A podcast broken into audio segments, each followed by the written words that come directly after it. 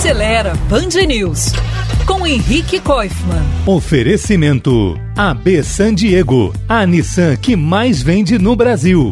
Recentemente eu passei uma semana com o Jeep Commander Overland T270 Flex. Olha, há tempos que eu não guiava um modelo tão luxuoso fabricado aqui no Brasil. Ele é espaçoso, super bem acabado, tem uma série enorme de acessórios e recursos, muito confortável até para sete passageiros e tem um desempenho bem convincente. Custa 252 mil reais. Na prática, os SUVs como esse Commander são hoje o que eram os grandes sedãs de luxo até algum tempo. Uma tendência que veio lá dos Estados Unidos, como a gente pode perceber nos filmes, né? Que tem até as pessoas mais ricas e até os agentes do FBI, que antes usavam aqueles sedãozões enormes, passaram a dirigir grandes SUVs.